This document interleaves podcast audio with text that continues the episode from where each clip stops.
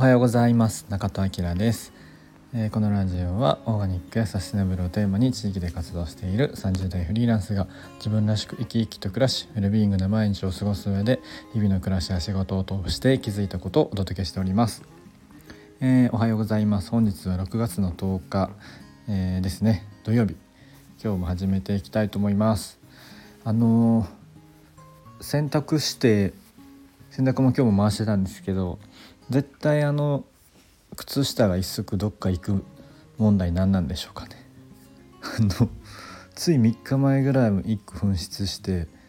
でなんか次の日ぐらいに出てきて今日も新しく新しくって洗濯回してたら1個しかないなっていうのがあるんですけどあれ何なんですかね。はいえー、っと、えー、本題に入る前にお知らせです。最近あのお手伝いしている、えー、宮城県富谷市のジェラートがですねサマーギフト出して,、ま、出してますのでもしよろしければ、えー、ご注文お願いいたします。ジェラートって本当にあのウェルビーイングな、えー、食べ物だと思うのでもしよかったら、えー、サマーギフトや父の日のギフトなんかもまだありますのでもしもしよろしければご購入ください。はい、えー、今日は特にそんな話すことなかったんですけどあのーお家の香りについてなんかちょっとだけなんか話したいなと思いました。僕はそ,、まそこまで詳しくはないんですけど、まあ、香りとか結構好きでえっとまあアロマとかお香とかあのちょっとだけねあのお部屋でやったりしてます。えっとねお部屋で炊いてるお香はあの2020年にバリに行った時に買ったなんかね何100本ぐらい入ってるやつかなもっと入ってるな。のなんか安いえっとこれ何なんかな何なのかな？白檀かな？えっとあのよく南国の香りっぽいやつ。多分それこそえっとバリとかのあのねお花と一緒にお香がある。ちょっと名前忘れましたけど、えー、町町中にねあるやつの香りだと思います。それを朝炊くことが多いですね。まあ毎日は炊かないんですけど、まあ、あともう一個バリで買った違うやつもあって。で僕は安いやつの方がなんか匂いが好きですね。うん。でえっと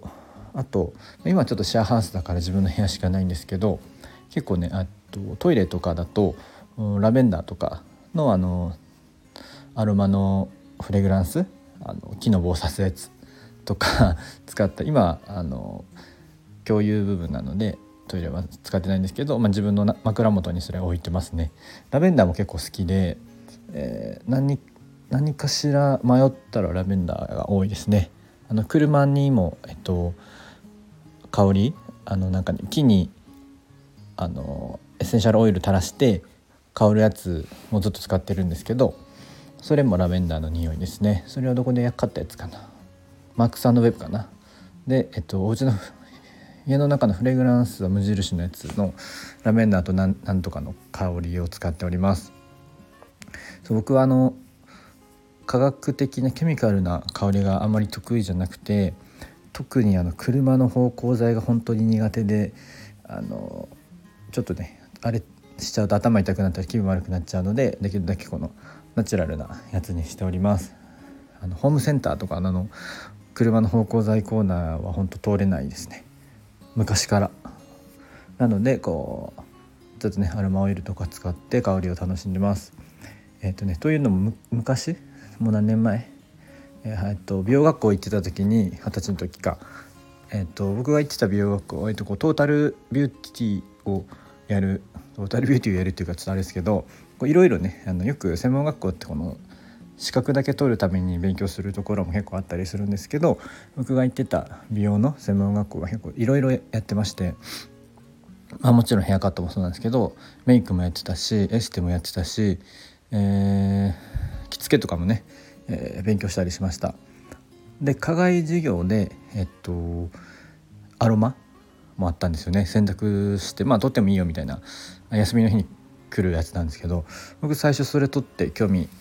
なんか面白そうだなと思って。で取って結構ね面白くてそれがアロマが。で2年間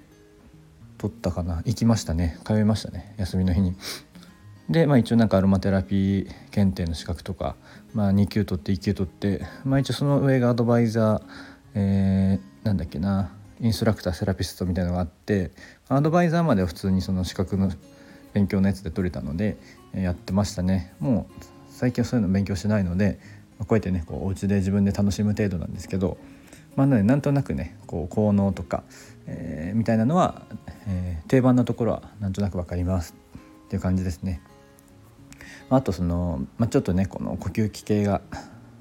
あの冬場とかね詰まったり時とかあのポットにお湯に一滴垂らしたりしてちょっとねこう吸入したり